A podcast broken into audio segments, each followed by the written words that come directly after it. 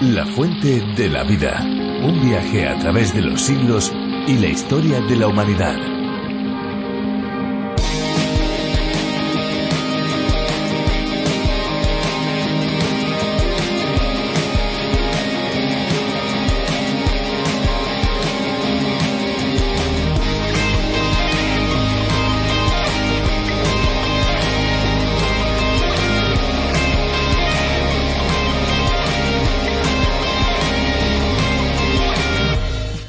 Normalmente cuando la embarazada rompe aguas, el líquido que sale es transparente y de un color amarillento. Sin embargo, se habla de líquido amniótico teñido cuando el color es opaco y de consistencia espesa. Esto es debido a la presencia de una cantidad significativa de meconio, una sustancia oscura contenida en el intestino del bebé. El líquido amniótico teñido puede indicar un sufrimiento fetal, ya que en caso de falta de oxígeno el bebé puede perder el control de los esfínteres y expulsar todo el meconio. No obstante, esta situación también puede deberse a que el cordón umbilical esté siendo comprimido de forma temporal o que el sistema digestivo del bebé ya esté maduro.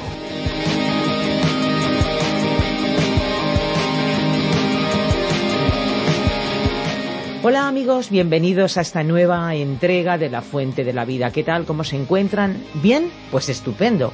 ¿Regular? ¿Mal? Pues en unos minutos van a tener la oportunidad de mejorar su estado. Están en el mejor lugar, porque La Fuente de la Vida es un espacio que calma la ansiedad y alimenta el alma. Bienvenidos. Claro que sí, como dice mi compañera Esperanza Suárez, eh, prepárense para mejorar su estado con nosotros. Y es que eso es posible porque nuestro espacio está basado en la palabra de Dios. No mejoramos nosotros el estado de ustedes, pero Dios mismo sí.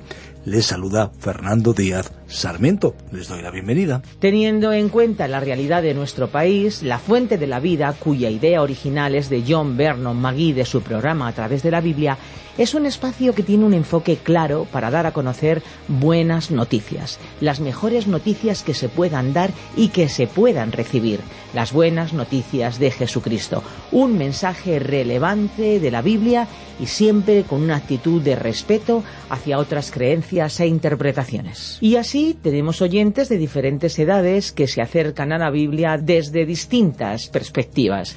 Algunos pertenecen a grupos catecumenales, otros se identifican como sacerdotes, monjas, estudiantes, profesores universitarios, amas de casa, estudiosos de la palabra de Dios, una variedad grande de personas. No sé si lo saben, pero durante el tiempo de misión de la Fuente de la Vida nos llegan testimonios hermosos de cómo la palabra de Dios traspasa fronteras y penetra con poder transformador en los hogares y, lo más importante, en los corazones. Desde luego es extraordinario poder utilizar este medio para el crecimiento y la formación de aquellos que quieren acercarse a la Biblia de una manera profunda y sistemática, así que nosotros ya estamos listos. Sin perder tiempo, damos lugar a uno de los ingredientes característicos también de este espacio, la música. La canción de hoy suena así. Por eso quiero recordarte que es suya toda parte de mí, que una estrella unió nuestro camino y que te espera para ser muy feliz.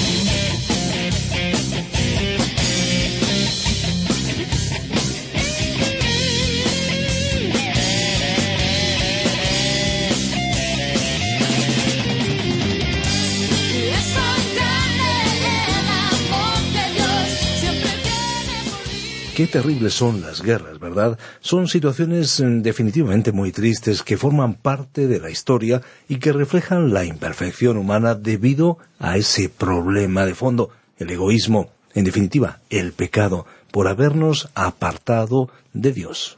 La Biblia nos relata diversas situaciones en las que ocurrieron guerras, todas ellas con un denominador común, provocadas todas por el pecado del ser humano, por el egoísmo, como estábamos diciendo, por su codicia, por su falta de amor, por la maldad que habita en las personas. En esta ocasión nos vamos al capítulo 14 del libro del profeta Zacarías, donde nos encontraremos con profecías relacionadas con conflictos armados.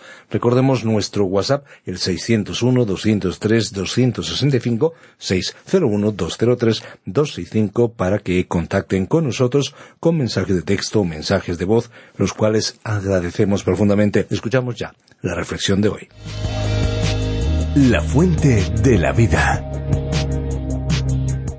Zacarías capítulo 14 versículos 1 al 4. Continuamos hoy, amigo oyente, en nuestro viaje por el libro del profeta Zacarías, y nos corresponde hoy comenzar el último capítulo de este libro. En ese capítulo continúa y concluye la segunda división de este libro que hemos estudiado en programas anteriores. Hemos dividido esta última sección según los temas proféticos que comienzan con el capítulo nueve y concluyen en el capítulo catorce. Hemos estado reflexionando sobre los aspectos proféticos de la primera sección que estaba relacionada con la primera venida de Jesucristo a la tierra. Y en esta última parte, que comenzó con el capítulo doce y que finaliza aquí en el capítulo catorce, estamos profundizando los aspectos proféticos relacionados con la segunda venida de Jesucristo. Ahora, en este último capítulo veremos la conclusión de todas las profecías anteriores que describen acontecimientos que todavía no han ocurrido hasta el día de hoy. Podemos titular este capítulo Características y hechos relacionados con la segunda venida de Cristo a la tierra. Estimado amigo oyente, tenemos delante de nosotros una descripción muy definida que el profeta Zacarías tuvo que comunicar por mandato de Dios. Recordemos que en este libro profético se pueden encontrar tres divisiones principales. En programas anteriores hemos hablado sobre las diez visiones que tuvo Zacarías. Después meditamos sobre el interludio histórico y ahora finalmente hemos llegado a la última sección profética. Nuestros amigos oyentes que habitualmente nos acompañan recordarán que el profeta anunció eventos que todavía no han ocurrido hasta la fecha y Zacarías hablaba sobre las dificultades futuras que el pueblo de Israel tendrá que enfrentar. También hemos estudiado los acontecimientos que llevarán al arrepentimiento y a la conversión de toda la nación de Israel y el derramamiento del Espíritu de Dios sobre ellos. Estos eventos prepararán la escena para el regreso del Mesías, la segunda venida de Jesucristo a la tierra. Ahora, este último capítulo es el capítulo culminante de todos los acontecimientos que forman parte del plan y programa que Zacarías profetizó. Y ahora nos encontramos con una situación mundial que nos llevará a contemplar el establecimiento del reino en la segunda venida de Cristo. En otras palabras, Zacarías está animando a la gente de su tiempo para que mire con confianza hacia un futuro que será glorioso, el final de la historia, a pesar de las muchas dificultades que todavía les esperan.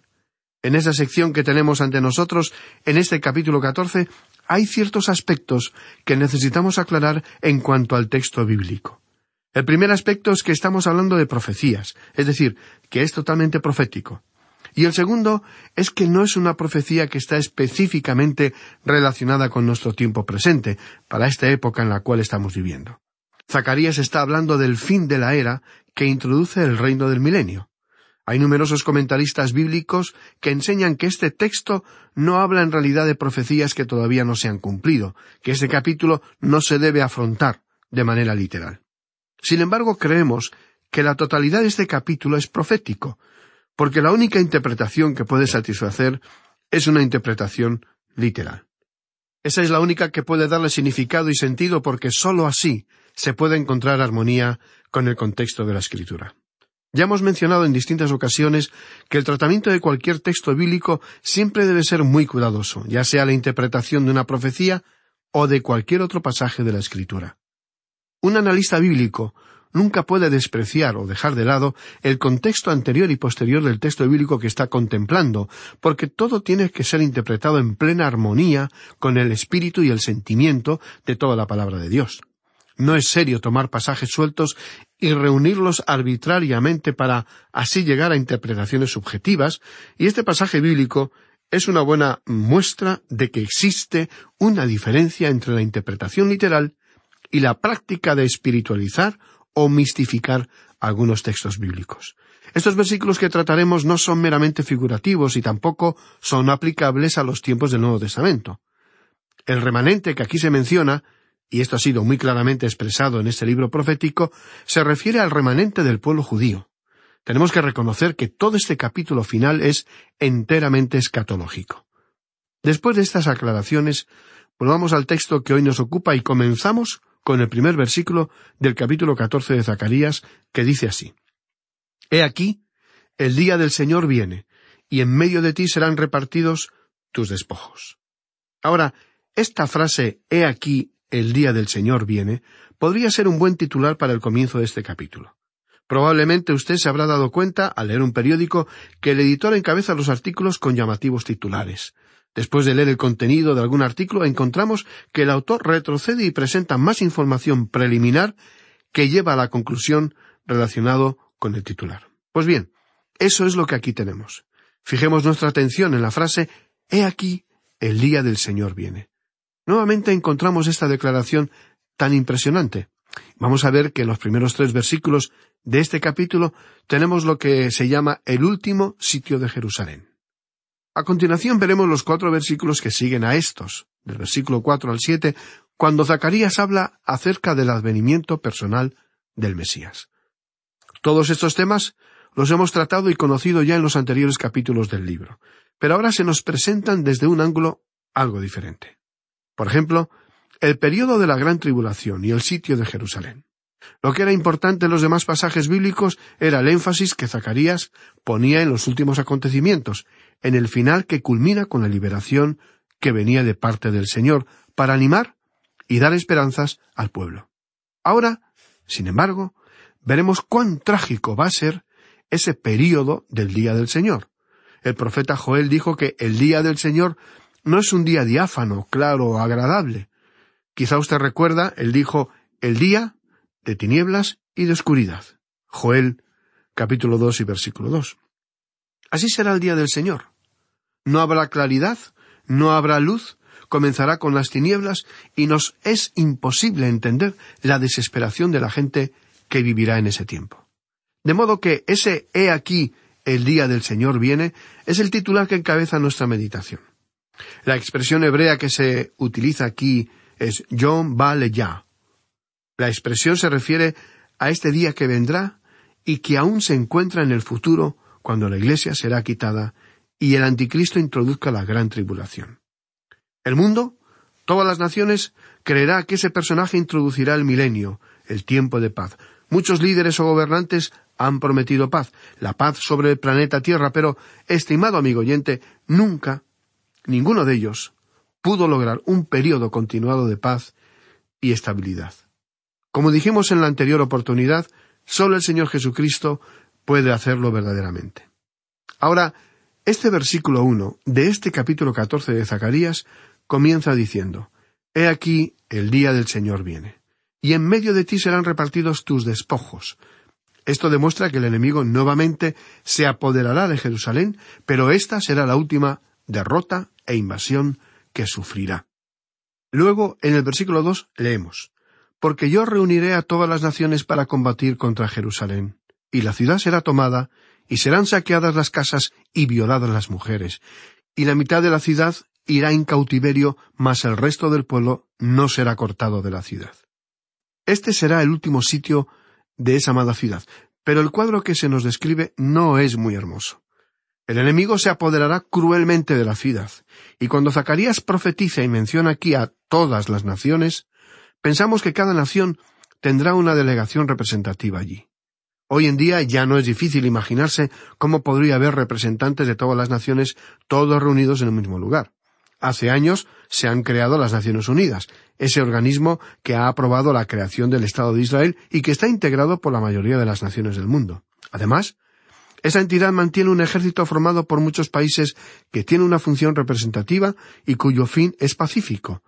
Ese ejército internacional está presente en muchas zonas conflictivas del planeta, y también tiene en las zonas limítrofes de Israel una misión permanente muy complicada por los muchos intereses políticos de esa región. Pero todo será diferente en aquel día. Se presentará un ejército formado por representantes de todas las naciones que rodearán y al final se apoderarán de Jerusalén. En este versículo se nos dice serán saqueadas las casas y violadas las mujeres, y la mitad de la ciudad irá en cautiverio, mas el resto del pueblo no será cortado de la ciudad. Aparentemente, lo que podemos entender por este texto es que algunos, el resto del pueblo, podrá escapar. Hay quienes creen y entre ellos nosotros, que probablemente los que han podido escapar de aquella situación tan angustiosa irán a refugiarse a esa famosa ciudad esculpida en una zona netamente rocosa llamada Petra, pero también podría tratarse de la roca llamada Mesada, donde ya en el primer siglo, alrededor del año setenta después de Cristo, cuando cayó la ciudad de Jerusalén, un grupo numeroso de judíos se refugió con sus familias y animales para escapar de los invasores romanos. El único problema de esa roca refugio, mesada, es que sería un buen objetivo, un blanco fácil para los aviones bombarderos. Por esa razón, muchos estudiosos de las profecías se inclinan a pensar que la abandonada ciudad de Petra, tan original, enclavada en la roca, esa ciudad, hoy en día muy visitada por los turistas, será el sitio elegido por constituir el más adecuado refugio.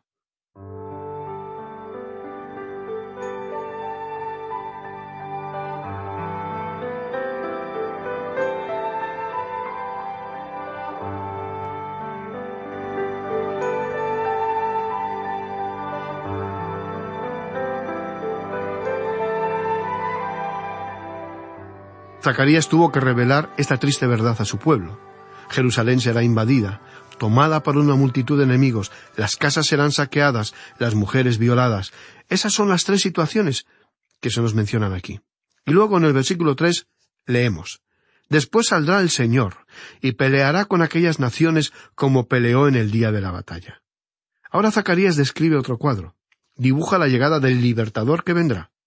En esta ocasión la ayuda para el pueblo de Israel no vendrá ni del norte, ni del sur, ni del oriente, ni del occidente. La ayuda, el oportuno socorro, para ellos vendrá del Señor, del Omnipotente, quien hizo los cielos y la tierra. Y no será ningún otro sino el Señor Jesucristo, que regresa a la tierra a liberar a su gente, a su pueblo, el pueblo del pacto. Y su llegada es parte del programa, del gran plan de este día del Señor. Veamos ahora lo que nos dice el versículo cuatro. Y se afirmarán sus pies en aquel día sobre el monte de los olivos que está enfrente de Jerusalén al oriente. Y el monte de los olivos se partirá por en medio, hacia el oriente y hacia el occidente, haciendo un valle muy grande. Y la mitad del valle se apartará hacia el norte y la otra mitad hacia el sur. La escena aquí descrita tiene una fuerte carga dramática. Creemos y comprendemos que lo que nos narra Zacarías debemos interpretarlo literalmente. Todo lo que se menciona en esta narración se debe interpretar literalmente. El monte de los olivos es literal. La ciudad de Jerusalén es literal. La gente, todo es absolutamente literal. Todo está preparado y las profecías cumplidas para el regreso porque es su segunda venida a este planeta Tierra del Hijo del Omnipotente, del Mesías anunciado y tan esperado, del Emanuel, de Jesucristo, el Señor. Zacarías menciona claramente que sus pies se afirmarán sobre el monte de los olivos. Creemos que esto ocurrirá literalmente. El que viene, el que regresa, es ahora el Cristo glorificado. Los clavos que un día penetraron sus muñecas y sus pies le dejaron las cicatrices en sus manos y en sus pies y serán marcas visibles. Probablemente usted, estimado amigo oyente, recordará la escena de la ascensión de Jesucristo. Cuando el Señor ascendió a los cielos, después de haberse presentado corporalmente a más de quinientas personas después de su resurrección, se encontraba en el Monte de los Olivos acompañado por sus discípulos y seguidores, y dice el relato bíblico que hubo dos varones con vestiduras blancas que les dijeron a los discípulos varones Galileos, ¿por qué estáis mirando al cielo? Este mismo Jesús que ha sido tomado de vosotros al cielo, así vendrá como lo habéis visto ir al cielo. El cumplimiento de aquel regreso anunciado y tan esperado a través de muchos siglos ciertamente tendrá lugar, literalmente, en el futuro. ¿Cuándo será eso? ¿Cuándo ocurrirá lo que millones de seguidores anhelaban ver, el regreso de su amado Salvador y Señor? En el día del Señor, dice Zacarías, en el momento cuando el pueblo judío, su pueblo escogido y tan amado, estén pasando por grandes dificultades. La profecía es que Jerusalén va a ser sitiada y será tomada, pero será la última vez que sufrirá esa humillación y angustia. Leemos en el versículo cuatro y se afirmarán sus pies en aquel día sobre el monte de los olivos que está enfrente de Jerusalén al oriente. Esta mención no es un mero detalle, es una importante declaración. A través de las escrituras vemos que la ayuda de Israel viene del Oriente. Esa es la razón por la cual los judíos prestan mucha atención a esa puerta del Oriente que algunos llaman la puerta dorada. Personalmente opinamos que esa referencia a la puerta dorada se debe a la puerta del templo que será construido un día. Es la puerta del Oriente, por lo tanto el Mesías vendrá del Oriente. El profeta Ezequiel también hace una referencia a que la ayuda que vendrá a socorrerles viene del Oriente. Esa mención es muy interesante. Hay varios países que han estado apoyando a la nación de Israel por mucho tiempo, desde su creación como Estado, pero estas naciones se encuentran en el Occidente. Así es que pensamos que la verdadera ayuda que vendrá proviene del Señor, pero hasta el presente no ha habido cumplimiento de esta profecía.